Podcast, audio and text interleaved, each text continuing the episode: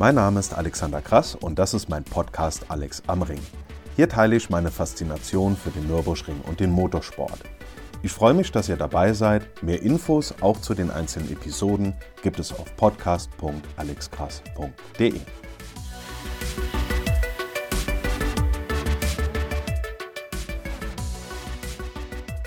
Zu Beginn meines Podcasts hatte ich angekündigt, dass auch tolle Gesprächspartner kommen und über den ersten freue ich mich ganz besonders.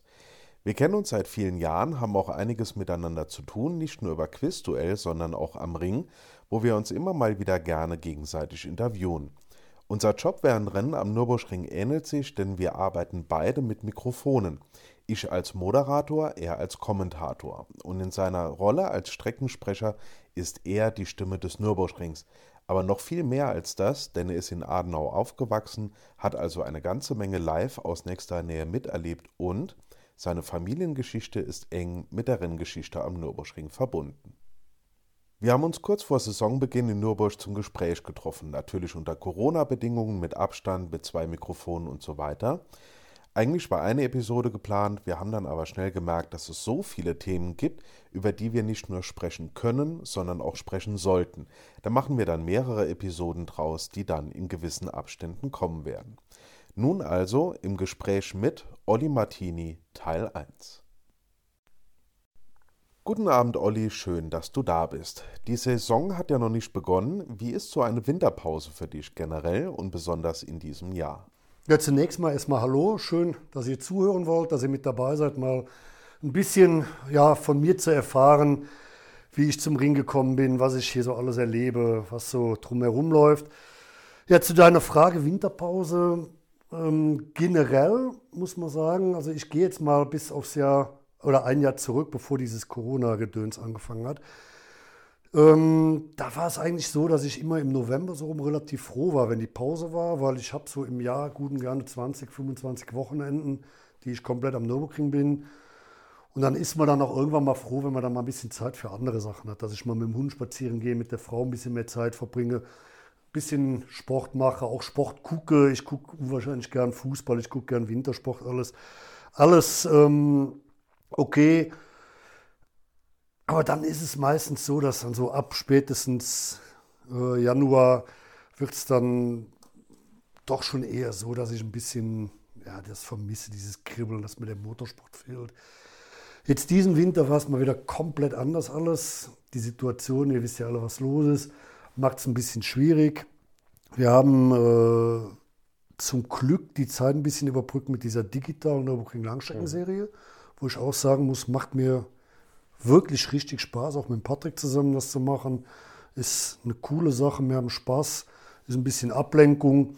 Deshalb fehlt mir im Moment nicht ganz so viel, habe auch noch privat relativ viel zu tun, habe gerade angefangen zu bauen, macht natürlich auch viel äh, Stress, viele Telefonate notwendig, viele Gedanken darüber, dass ich noch gar nicht so sehr an den Motorsport gedacht habe. Aber natürlich, man liest jetzt jeden Tag immer wieder neue Meldungen, welches Team kommt, wer was vorhat. Mhm. Und dann fängt das Kribbeln an. Und deshalb, es wird Zeit, dass endlich wieder die Motoren brummen, dass wenn ich morgens auf der Terrasse sitze beim Frühstücken, oben aus dem Kallen hat, die, die Motorengeräusche höre, wird allerhöchste Zeit. Frühstück auf der Terrasse und du hörst die Motoren. Das ist ein schönes Stichwort. Du wohnst ja nicht nur in Adenau, sondern bist auch dort geboren und aufgewachsen. Was sind denn deine frühesten Erinnerungen an den Nürburgring? Kann ich ganz klar sagen, 1. August 76, war gerade eine Woche vorher sechs Jahre alt geworden. Ein paar Tage später mein erster Schultag, an den ich mich gar nicht erinnern kann, war aber der 1. August 76. Die Ringfreaks, Ringfreaks wissen jetzt Bescheid, spätestens seit Rasch ähm, Niki Lauda seinen Unfall. Ich habe im Wehrseifen gestanden, mit meiner Mutter, Tante noch mit dabei und habe gesehen, wie hinten im Bergwerk diese Qualmwolken hochgingen. Also da kann ich mich doch dran erinnern, als wäre es gestern gewesen. Habe von da an natürlich auch, oder nicht von da an, auch vorher schon äh, viele Rennen geguckt, aber im Prinzip das war so ein bisschen das, was ich immer noch im Kopf habe und habe dann in den 70er, 80er Jahren eigentlich jede freie Minute immer eine Nordschleife verbracht. Oder im Fahrerlager, bin dann dank meines Vaters auch oft ins Fahrerlager mit reingekommen, Autogramme gesammelt und ja, also immer mittendrin gewesen. Ja. Du hast gerade deinen Vater erwähnt, der ja ab den 50ern und 60ern am Nürburgring sehr aktiv und sehr bekannt war.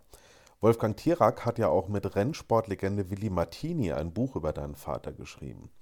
Hättest du auch ohne deinen Vater deinen Weg zum Nürburgring gefunden oder hat er dir ganz klar diese Faszination weitergegeben? Nee, natürlich habe ich da viel über meinen Vater bekommen. Erstmal die ganzen Kontakte, also ähm, in der Werkstatt zu sitzen oder zu sein und, und dann kommen die Rennfahrer damit rein.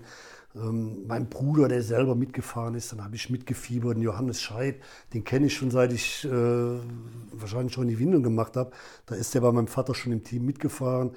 Dadurch habe ich natürlich viel mehr die Leute kennengelernt, war näher dran und hatte da auch einen, einen ganz engen Bezug auch zu vielen wirklich großen Rennfahrern auch, die man früher als Kind dann schon ja, in der Werkstatt meines Vaters gesehen habe. Und das hat mich schon sehr geprägt, muss man ganz klar sagen. Mhm.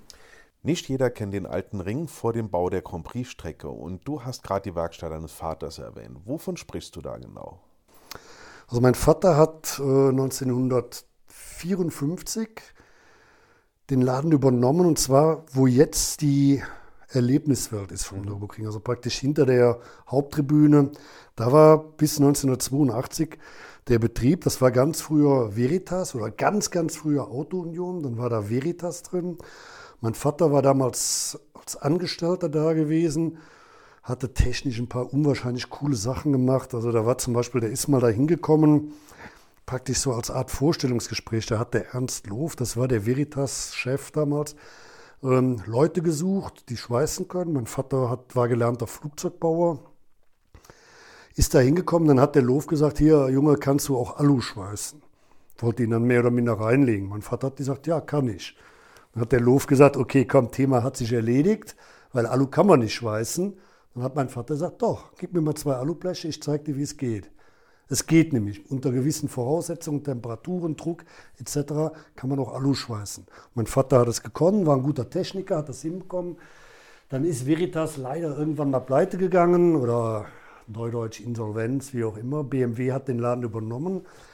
Mein Vater war weiter als Techniker da und dann hat aber irgendwann BMW gesagt, hier Martini, du bist ein guter Techniker, jetzt zeig auch mal, ob du Autos verkaufen kannst. Und dann ist er dann ja, eingestiegen als BMW-Händler hier in der ja, bitteren, kalten Eifel, um es mal ganz dezent auszudrücken.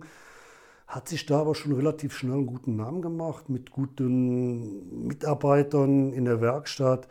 Abschleppdienst damals, ich würde mal sagen, bis Mitte der 70er Jahre war es der einzige Abschleppdienst weit und breit. Ähm, die natürlich dann auch nicht nur die Autos haben abschleppen lassen, auch reparieren lassen. Dadurch war ein Bezug zum Motorsport da. Mein Vater hat selber ein eigenes Team gehabt auch.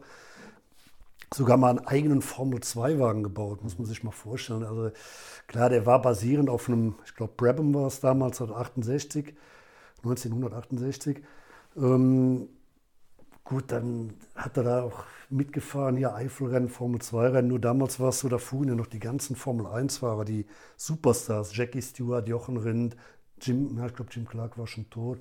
Aber halt Graham Hill, wie sie alle heißen, diese Superstars, die fuhren da mit und die haben meinem Vater dann dermaßen einen aufgeprügelt, dass er gesagt hat, okay, ähm, Formel 2 ist dann doch eine Nummer zu groß, sowohl als Fahrer als auch als Teamchef hat sich dann auf den Tourenwagensport konzentriert, eigene Autos gebaut auf Basis vom BMW 700. Also hat das schon viel gemacht. Und du hast eben den Namen angesprochen, Wolfgang Tirak, der hat dann mal 2003 müsste es gewesen sein oder 2004 ein Buch gemacht über meinen Vater und da war ich auch sehr froh und sehr stolz darüber, das zu sehen, weil viele der Sachen, die in dem Buch sind, so die Blütezeit meines Vaters, waren die 60er Jahre. Damals ein Hubert Hane, den ja auch, denke ich mal, jeder kennt, der hat seine ersten Rennen im Team meines Vaters gemacht. Die waren so erfolgreich, dass BMW dann irgendwann mal gesagt hat, boah, hier der Martini BMW mit dem Hane, die fahren uns um die Ohren, den Hane wollen wir haben. Dann haben die den Hane geholt, beim nächsten Rennen hat trotzdem das Auto von meinem Vater gewonnen, weil das Auto einfach gut war. Und wie gesagt, die Blütezeit 60er Jahre, ich bin 70 geboren, das heißt, ich habe von der ganzen Blütezeit meines Vaters gar nicht so viel mitbekommen und konnte dann durch diese Mitarbeit am Buch, ich habe dem Wolfgang Tirak auch einiges geholfen, Kontakte herzustellen, Fotos zu suchen, aber auch dann nachher dann das Zusammengetragene dann zu lesen, nachzuverfolgen, hat mich schon mit viel Stolz erfüllt zu sagen, wow, mein Vater, was der da gemacht hat, Respekt. Ja, Hubert Hane ist einer der Namen. Anfang der 60er Jahre hat dein Vater ja auch Wolfgang Kraftberge von Trips geholfen mit Fahrzeugen für sein Nachwuchsprogramm. Juan Manuel Fangio hatte sechs Fahrzeuge bestellt bei deinem Vater, die allerdings weniger erfolgreich waren aus dem einfachen Grund, dass das, was in der Eifel gebaut wird und hier besteht, nicht unbedingt für die klimatischen Bedingungen in Argentinien gemacht ist. Du hast den Namen äh, Kraftberger von Trips angesprochen. Da auch mal so, so eine, eine, Story am Rande. Wir haben ja viel Zeit. Notfall machen wir noch eine Sendung mehr oder zwei Sendungen mehr. Kraftberger von Trips, der ist ja seine ersten Rennen unter Pseudonym gefahren. Mhm. Seine Eltern sollten ja nicht mitkriegen, dass er Rennfahrer wird. Nannte sich damals Axel, Axel Linter. Ja, genau, sowas, ja. Weil er aber am Nürburgring war und mein Vater praktisch die einzige Werkstatt da war, da haben die sich damals schon mehr oder minder kennengelernt, auch angefreundet. Mein Vater war mit, mit dem Wolfgang, hat er immer gesagt, also mit dem Grafen gut befreundet. Später dann noch mit den Eltern, als es dann rauskam, dass er dann Rennfahrer ist. Dann haben die dann noch mit meinem Vater aufgesprochen, haben gesagt, ist das sicher, ist das okay, kann man das machen? Ja. die haben dann viel gemacht, unter anderem ja auch ähm, gegründet den äh, Scuderia Hanseat Fahrerlehrgang, den es immer noch gibt. Und mein Vater hatte wirklich einen sehr engen, guten Kontakt. Und natürlich war dann 61 der tödliche Unfall in Monza ein ganz harter Schlag für meinen Vater. Und dann gab es ein paar Jahre später, da hat mein Vater mir später mal gesagt, das war der schlimmste oder das schlimmste Telefonat, was er jemals führen musste. Und zwar hatten die Eltern vom Grafen meinem Vater viele Sachen, persönliche Sachen zur Verfügung gestellt zur Ausstellung. Mhm. In dem Bereich, wo wie gesagt jetzt die, die Erlebniswelt ist ehemalige Werkstatt. Im Ausstellungsraum standen Pokale, Overalls, Helme ja. und so weiter vom Kraftberger von Trips. Dann ist dann irgendwann mal eingebrochen worden und nur die Sachen vom Kraftberger von Trips sind geklaut worden. Polizei hat dann angerufen, hier bei Ihnen ist eingebrochen worden. Dann ist er hin und hat dann gesehen, was los war. Da ist nichts anderes geklaut worden. Kein Radio, kein Auto, kein Geld, nur die Sachen vom Trips. Und dann musste mein Vater dann äh, die Eltern anrufen. Da könnt ihr euch ja vorstellen, was das für ein Gefühl ist, dann anzurufen und zu sagen, hier, schön, dass ihr mir die Sachen zur Verfügung gestellt habt. Die sind aber jetzt leider alle geklaut worden. Ja.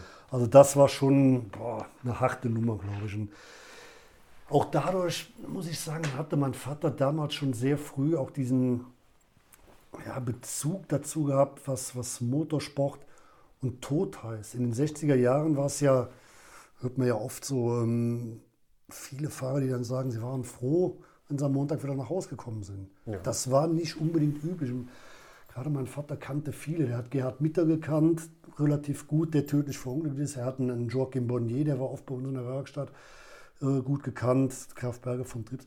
Und dann waren so Meldungen schon, schon heftig. Dadurch war man auch schon früh sensibilisiert, schweres Wort, ähm, was so diese Sachen angeht. Ähm, Gefährlichkeit des Motorsports und dass es nicht alles selbstverständlich ist, was da läuft. Und deshalb auch vielleicht gerade mal die Brücke zu schlagen zu dem, was aktuell so ist oder in den letzten Jahren sich entwickelt hat. Viele sagen, oh, warum hat man die Nordschleife entschärft? Warum sind Bodenwellen weggemacht worden? Ja, einfach um die Nordschleife sicherer zu machen. Um es zu ermöglichen, dass es halt nicht mehr so viele tödliche Unfälle oder schwere Unfälle gibt. Und ich glaube, da ist in den letzten, sagen wir mal, 20 Jahren grob geschätzt, im gesamten Motorsport viel, viel gemacht worden, gerade an der Nordschleife. Zumal viele ja, wenn es um Anpassungen an der Nordschleife geht, nicht sehen, dass solche Eingriffe mit Blick auf die Herausforderungen und die Einzigartigkeit der Strecke ja wirklich nur marginal sind. Zudem gab es solche Eingriffe ab 1927, also von Anfang an. Und damals wie heute wird das gemacht, um die Strecke auch schlichtweg sicher und zukunftsfähig zu halten. Nur mal als Beispiel mit den Fiat-Zäunen, wo sich viele Fans aufregen, boah, da kann man nicht mehr so schön gucken. Ja, stimmt, an manchen Stellen ist es wirklich lästig und da frage ich mich auch, muss zum Beispiel im Karussell innen ein Zaun sein? Okay, kann man drüber streiten, aber ich selber habe schon Dinge erlebt, im Wehrreifen früher aufgestanden, zweimal erlebt, wo ein Fahrzeug beim Anbremsen ein Rad verloren hat. Das ist abgegangen über diese Böschung hoch und praktisch mitten in die Zuschauermenge rein. Und wenn da einer von so einem Reifen getroffen wird, der ist mausetot. Richtig. Da brauchen wir nicht drüber Keine reden. Ja. Und deshalb denke ich mal, so lästig das vielleicht für, die manch, für manche Zuschauer ist, durch so einen Zaun zu, zuschauen zu müssen. Ja, wie gesagt, ist ärgerlich. Aber Sicherheit ist immer noch das Allerwichtigste. Und es gibt genug Stellen, wo man schön gucken kann, auch ohne Zaun. Einfach mal ein paar Meter weiter gehen als die üblichen Stellen. Einen tollen Blick. Beim Thema Sicherheit sind wir wieder bei deinem Vater, der ja selbst Rennwagen gebaut hat. Diese Rennwagen von damals unterscheiden sich ja nicht nur in der Leistung, sondern natürlich auch beim Thema Sicherheit von den heutigen Rennwagen. Hättest du heutzutage Angst, wenn du mit einem Rennwagen deines Vaters aus den 60ern auf der Nordschleife fahren würdest? Nee, nee. Man muss halt irgendwie auch mal wissen, wo die Grenzen sind. Ich würde mit so einem, oder in der Zeit damals, deshalb, ich bin auch nie ein Rennfahrer geworden, sagen wir mal so weil ich einfach auch vielleicht durch diese Erzählung meines Vaters dann oft genug darüber nachgedacht habe, wie gefährlich das Ganze ist. Und die Runden, die ich auf der Nordschleife habe, lassen wir 500 sein ungefähr. Früher mit so einem E30er 325i bin ich wirklich sehr, sehr viel gefahren, aber nie irgendwie mal so eine kritische Situation gehabt. Da muss man sich halt entsprechend auch von unten ans Limit rantasten, wie gesagt, also Angst hätte ich da nicht. Man muss halt wissen, wo da die, die Grenzen sind und dann halt einfach nicht nur ein Stück drunter bleiben, sondern deutlich drunter bleiben. Mhm. Du hast ja gesagt, dass deine Verbindung zu Nürburgring ganz maßgeblich durch deinen Vater zustande gekommen ist. Dein Vater ist vor 20 Jahren verstorben. Gibt es heute noch Punkte, Stellen, Orte oder vielleicht auch Ereignisse, bei denen du dich besonders mit deinem Vater verbunden fühlst? Stellen, klar. Sprich der alte Betrieb, Gut, der, da ist jetzt alles komplett umgebaut. Er hat ja dann 82, als die Grand Prix-Strecke gebaut wurde, wie gesagt, wurde dann 82 die alte Werkstatt abgerissen, Neubau dann mitten in Nürburg, da wo jetzt das BMW Test Center ist. Da hat mein Vater dann bis 1991 seinen Betrieb gehabt, den er dann an BMW verkauft hat. Prinzip ist immer, wenn ich da vorbeikomme, vorbeigehe, schon so, denkt man dran, ja, da war der Betrieb meines Vaters. Ja, da gibt es ja auch die Martini-Säule mitten in Nürburg. Ja, mein Vater hatte damals so einen engen Kontakt mit, mit einem Bildhauer, der dann damals diesen großen, wie nennt man es, Monolith? Ich glaube Monolith, ne? Gesagt, ja. So auf jeden Fall so eine riesen Basaltsäule ähm, mit Motiven vom Nürburgring, damals auch von Sponsoren meines Vaters dann äh, mit verewigt drauf. Ja, steht praktisch unten in Nürburg wo die Kreuzung da ist, wo es rechts zur Hatzenbach geht oder geradeaus hoch Richtung Strachtenziel. Wie gesagt, der Betrieb da von meinem Vater, immer wenn ich vorbeikomme, denke ich dran. Ansonsten, ja, auch so, so Wehrseifen, weil ich da als Kind immer war und vielleicht auch mal so eine, so eine Story nebenbei. Muss gewesen sein 82, 83 in den Jahren, als damals Stefan Belloff so groß rauskam äh, fuhren ja noch auf der Nordschleife. Ich weiß, wir hatten Schule freitags, war dann 1000 Kilometer Rennen, Training lief schon, erste große Pause halb zehn. Ja, da sitzt auf der, oder bis in der, in der, am Schulhof, mein Freund Koch damals mit dabei, aus der Parallelklasse, was habt ihr denn jetzt? Ah, Latein und Deutsch und ihr, ja, Bio und Geschichte. Hm, hm, hm, kurz überlegt, komm, ab hoch in die Wehrseifen. Da sind wir dann hoch in die Wehrseifen gegangen er sagt, jetzt kaufen wir uns doch gerade beim Hausmeister noch irgendwie noch ein, eine Capri-Sonne und einen Müsli-Riegel, damit wir was zu essen haben. Und beim Hausmeister stand ein großes Schild wegen Krankheit geschlossen. Okay, sind wir halt ohne Capri-Sonne da hoch. Wehrseifen angekommen, wer sitzt da? Unser Hausmeister mit seiner Frau. Einzige, was er sagte, ist, wenn ihr nichts sagt, sage ich auch nichts. So, und dann Warum ich jetzt wieder auf die Story komme, um, zurückzukommen. Ja, ich glaube, zu den ganzen Anekdoten und Geschichten müssen wir mal eine extra Episode machen. Ja, aber hier, die müssen wir jetzt noch zu Ende bringen, weil das Coole war, dann hat man dann bis nachmittags, abends 5 Uhr, 6 Uhr Qualifying oder Training geguckt, mhm. waren ja noch so viele Rahmenrennen heimgekommen. Meine Mutter fragte dann, und wie lange war es denn überhaupt in der Schule? Weil die wusste ja, was los ist. Ja, ja. Ich konnte meine Mutter nie belügen, habe dann gesagt, okay, erste große Pause abgehauen. Ja, okay, sag aber dem Papa nichts. Ja, mein Papa kommt von der Arbeit heim und das Erste, was Olli natürlich sagt, boah, Papa, hier, wer sei von der Porsche, der da abgeflogen ist. Abgesehen, wie der Helmut den abgeschleppt hat. Helmut war damals unser Abschleppwagenfahrer. Mhm. der war aber gut kaputt. Ja, ja, hm, hat der Helmut gute Arbeit gemacht. Ne? Aber Moment mal, das war doch heute Morgen im ersten freien Training um 10 Uhr. Wieso warst du da und nicht in der Schule? Ja, an so Dinge denkt man dann halt auch gerne zurück, wenn man dann wieder irgendwie im Wehrseifen ist. Ich war dann trotzdem am nächsten Tag wieder im, im Wehrseil oder so. hatte dann kein Hausverbot bekommen, hätte eh keine Chance gehabt. Naja, ich kann mir vorstellen, dass es dafür, sagen wir mal, wohl eine entsprechende Ansage gab, aber dass dein Vater doch auch irgendwie Verständnis dafür hatte. Heute verbindet man den Namen Martini nicht mehr mit einem Abschleppunternehmen, einer BMW-Werkstatt oder dem Rennwagenbau, sondern ganz konkret mit dir als Stimme des Nürburgrings. Du bist der Streckensprecher vor allem bei der Langstreckenmeisterschaft und dem 24-Stunden-Rennen, aber auch bei anderen Veranstaltungen wie beispielsweise der Formel 1. Direkte Frage, wie kam es überhaupt dazu? Muss man auch ein bisschen, bisschen länger ausholen. Natürlich, was ich eben sagte, schon als Kind immer Rennen geguckt, natürlich dann noch zugehört. Den, ich sag mal, ganz großen Idolen, Rainer Braun, Kali Hufstadt und so weiter, immer zugehört und ja, dann selber, wenn man zu Hause mit den Matchbox-Autos gespielt hat, dann irgendwie nachgespielt und kommentiert. So, wie bin ich selber dahin gekommen? Ich hatte natürlich schon über die Connections meines Vaters engen Kontakt zu vielen Leuten, kannte in der Szene relativ viele. Ich hatte eben schon mal den Namen Johannes Scheid erwähnt. Mhm. Kann man gerne nochmal sagen, ich habe jahrelang für den Johannes die Homepage gemacht, auch die Presseberichte mhm. geschrieben, kannte dadurch die Fahrer von ihm alle, Abschlussfeiern beim Johannes, die sind ja mittlerweile auch legendär. Da lernt man viele Leute kennen. Aber so, ich sag mal, der, der Punkt, der es dann irgendwann so mal gebracht hat, dass ich da oben saß.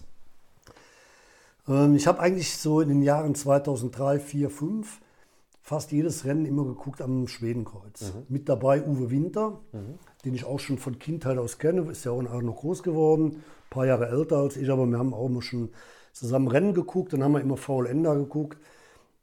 Und dann war damals ganz cool, da kam der Dirk Aderhoff, der ist mit dem V8 Star gefahren, mit Hermann Thielke und Uli Galladay. Stimmt, diese Jaguar-Kiste da. Genau, Jaguar, ja. Recaro-Werbung.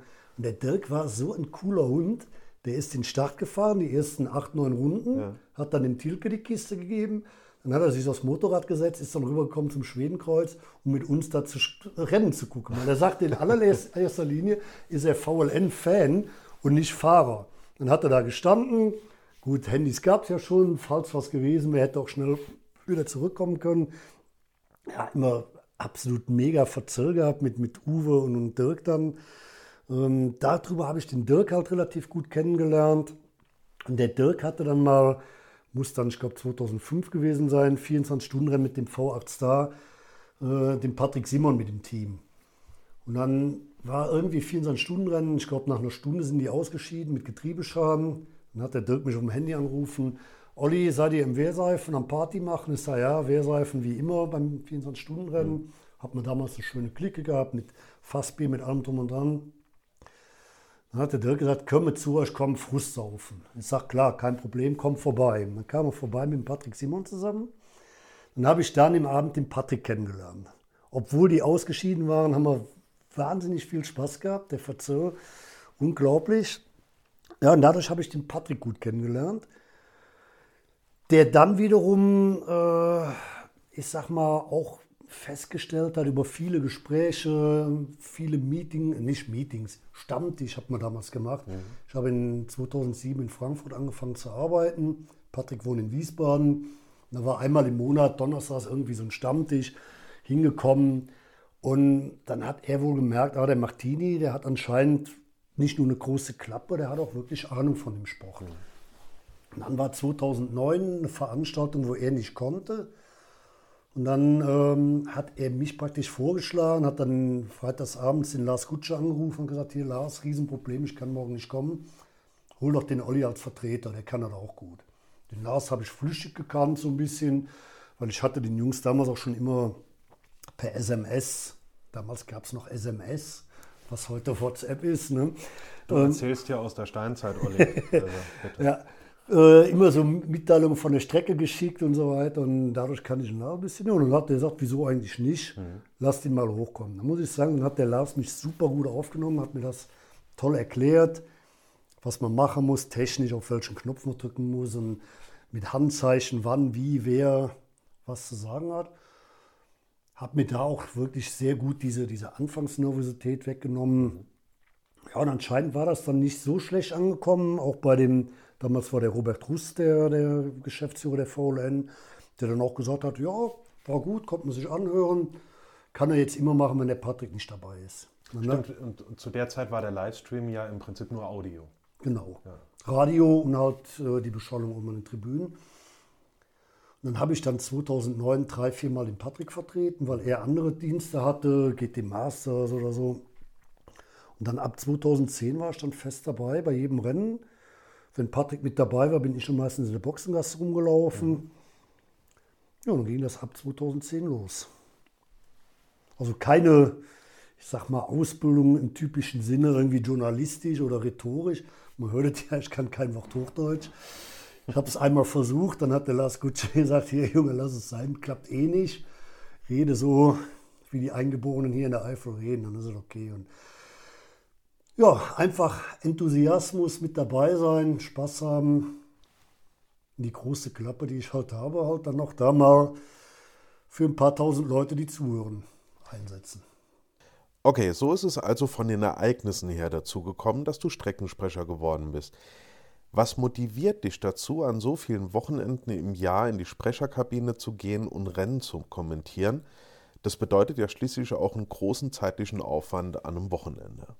Ja, es ist schon einiges, einiges dahinter, so Vorbereitung etc., auch so diese, diese technische Umsetzung, alles ist nicht so ohne. Was mich motiviert, ist einfach der Spaß an dieser ganzen, ja, wirklich Motorsportwelt, diesen, diesen engen Kontakt zu haben.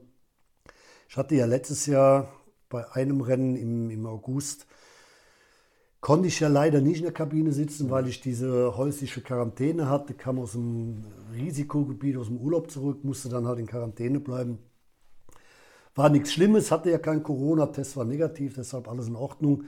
Aber habe zu Hause gesessen, habe gemerkt, boah, ey, also Livestream ist ja schön und gut, aber mich hat, das hat mich so gribbelt, mein, mein, das, was ich sehe, weiterzugeben. Ich habe, glaube ich, an dem Tag 30 WhatsApp-Nachrichten an, wir haben dann noch so natürlich so eine interne WhatsApp-Gruppe da mit unseren Sprechern, den Kollegen dann wieder Hinweise geschickt, weil ich die Zeitnahme-Monitore beobachtet habe, alles genau geguckt habe, wo, wie, was passiert, immer wieder die Jungs mit Infos versorgt. Und spätestens da habe ich gemerkt, dass es eigentlich ja wirklich in meinem Blut drin ist, dass ich das machen will. Klar, es gibt auch ein bisschen Geld dafür. Bin ich, auch, nein, bin ich auch jetzt nicht gerade böse drüber, wenn man da auch entlohnt wird. Was aber für mich auch mehr so eine, so eine Bestätigung der Leistung ist und nicht unbedingt das ist, was es meinen Lebensunterhalt ähm, bringen wird. Da habe ich einen anderen Job, der, der dafür gut ist. Wie gesagt, Geld nimmt man gerne mit, aber es ist nicht das Geld, warum ich es mache, sondern wirklich diese Begeisterung, dieses mit dabei sein. Und wie gesagt, dieses eine Rennen letztes Jahr, da habe ich echt gemerkt, boah, zu Hause sitzen geht gar nicht. Hm. Ja, aber ich meine, gerade bei Langstreckenrennen über viele Stunden müsst ihr Kommentatoren ja über den aktuellen Rennstand Bescheid wissen. Und das bei, sagen wir mal, rund 150 Fahrzeugen und hunderten Fahrern. Wie schafft ihr das da, einen Überblick zu behalten? Lernt ihr die Starterliste auswendig oder wie funktioniert das? Das fun funktioniert deshalb, weil wir ein super Team sind, weil wir uns da gegenseitig ergänzen. Das, was ich eben schon sagte, dieses ähm, Informationen, die ich gesammelt habe, weitergeben an alle. Und auch nicht jetzt irgendwie sozusagen, haha, ich weiß jetzt was, ich habe gesehen, der Stippler hatte in der letzten Runde einen Dreher im Brünnchen, das behalte ich für mich. Nein, die Infos werden an alle verteilt. Das heißt, wir sind dann drei, vier, fünf Leute, unser Regisseur noch mit dabei, auch andere Leute, die uns mit, mit Informationen versorgen. Das ist schon mal ein ganz wichtiger Faktor, dass wir wirklich ein super Team sind. Ich weiß, dieser Spruch, Team hat einen super Job gemacht. Den will ich ja selber nicht hören, wenn ich ein Interview mache. Aber in dem Fall ist, ist Teamarbeit das, das A und O. Und dann kannst du das auch hinkriegen, diese ja, Vielzahl von Fahrzeugen, von Fahrern, ich sag mal, ansatzweise hinzukriegen. Natürlich kann ich keine äh, 450, 500 Fahrer, die bei so einem durchschnittlichen NLS-Rennen dabei sind, alle persönlich kennen. Aber wenn ich freitags nachmittags mal so beim, beim freien Training die Boxengasse einmal rauf und runter, brauche ich ungefähr zwei Stunden für. Mhm. Weil überall kurz anhalten, Schwätzchen halten, mit jedem Mal hören, was gibt es Neues. Der eine erzählt mir, oh, wir fahren heute mit anderen Reifen, wir haben einen Reifenpartner gewechselt, wir versprechen uns das und das davon. Der nächste kommt, ja, wir machen morgen eine andere Strategie. Ich werde nicht den Start fahren, sondern fahre erst zum Schluss. Und das gehört auch mit dazu. Das mache ich, das macht der Uwe, das macht der Patrick, das macht der Lars, das machen wir alle, der Lukas natürlich. Da sind wir alle auch so intensiv dabei, diese, diese Informationen zu sammeln und dann auch den Kollegen mitzugeben, damit man dann wirklich so eine, eine, eine, eine große ja, Knowledge Base, sagt man ja auf Neudeutsch dann, irgendwie hat, die wir dann auch alle nutzen können. Wenn du nach einem Rennen das Mikrofon ausschaltest und nach Hause fährst, wann war für dich ein guter Tag als Kommentator? Guter Tag war, wenn es, ich sag mal, keine Unterbrechungen, keine großen Unfälle gab, keine Proteste irgendwie. Hatten wir ja vor zwei, drei, vier Jahren, da war mal ganz schlimm bei jedem Rennen zwei, drei ja, Proteste in, ja. in irgendwelchen Klassen. Du stehst bei der Siegerehrung, alle warten, dass die Siegerehrung losgeht. Ich sage, Jungs, ihr müsst noch ein paar Minuten warten, die Ergebnislisten kommen. Ja, dann kommt dann die, äh, der Rennleiter und sagt, ja, die Klassen zip, zip, zip sind ausgesetzt. Boah, das hat mich geärgert. Und ich sage mal, deshalb ein guter Tag, wie gesagt, wenn keine größeren Vorkommnisse waren, keine Unterbrechung wegen Nebel, keine großen Unfälle, keine Proteste, dann denke ich mal, ist schon das Wichtigste erreicht und dann kann man schon von einem guten Tag reden.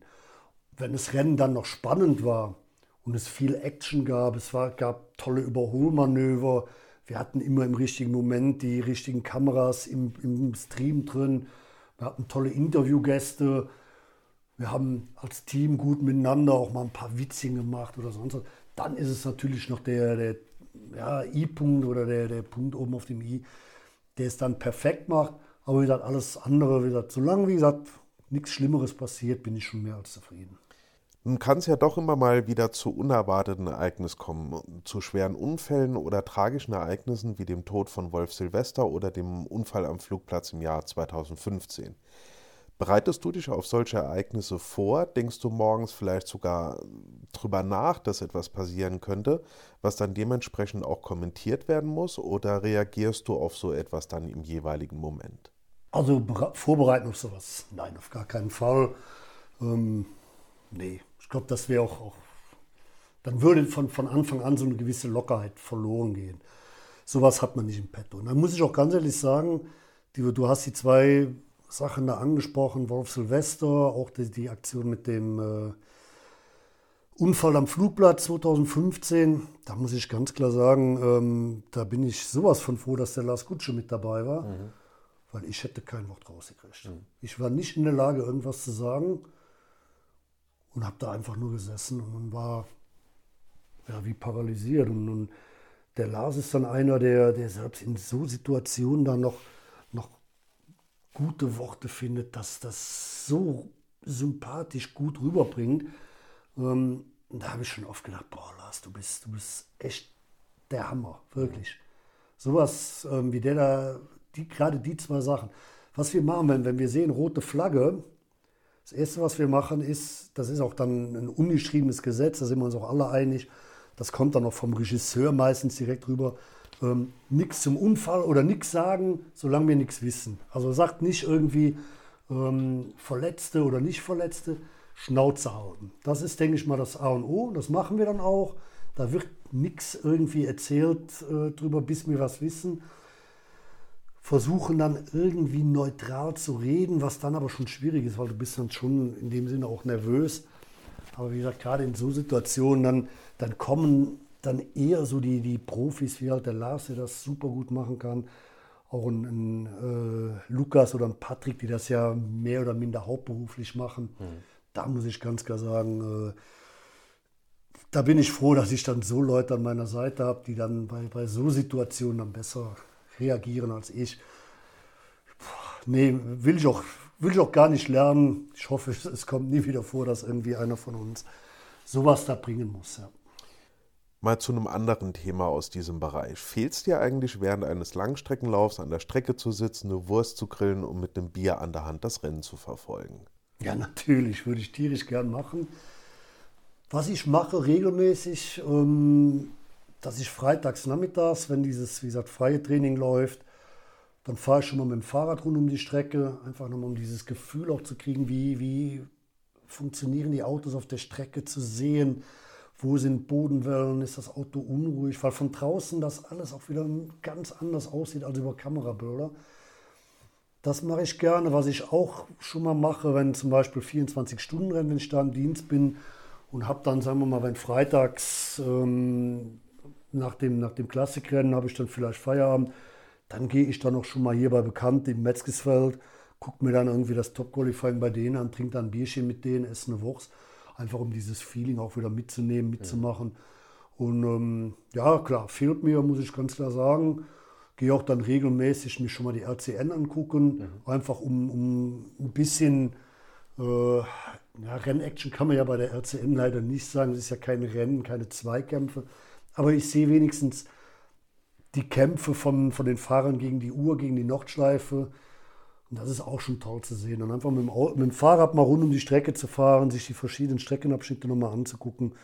Also das macht schon Laune. Aber ja, ich würde auch mal gerne nochmal mit meinen Kumpels wie früher einfach mal irgendwo im, im Metzgesfeld sitzen, Kiste Bier dabei, den Grill anschmeißen. Aber nee, geht ja nicht. Ich bin ja oben gebunden hört sich jetzt negativ an, ist aber absolut positiv, weil ähm, ich habe es ja eben schon mal gesagt, da mit dem Rennen, wo ich letztes Jahr nicht kommentieren durfte, da hat dann schon was gefehlt, ja. Ja, lieber Olli, ich merke schon, das sind noch eine ganze Menge Aspekte, die, auf die wir noch eingehen können und werden. Bis hierhin sage ich dir auf jeden Fall schon mal vielen Dank. Ja, dann danke ich auch fürs Zuhören und ich hoffe, es hat euch gefallen. Wir haben noch genug im Petto. Ja, da kommt noch einiges. Da kriegen wir noch was hin, ja. Wie immer gilt, Fragen, Anregungen, Vorschläge einfach alles an podcast.alexkrass.de. Sagt's weiter, teilt den Link zu meiner Website, damit auch andere auf diesen Podcast aufmerksam werden. Ich sage wie immer vielen Dank fürs Zuhören. Ich hoffe, es hat Freude gemacht und bis zur nächsten Folge von Alex am Ring. Ich freue mich drauf.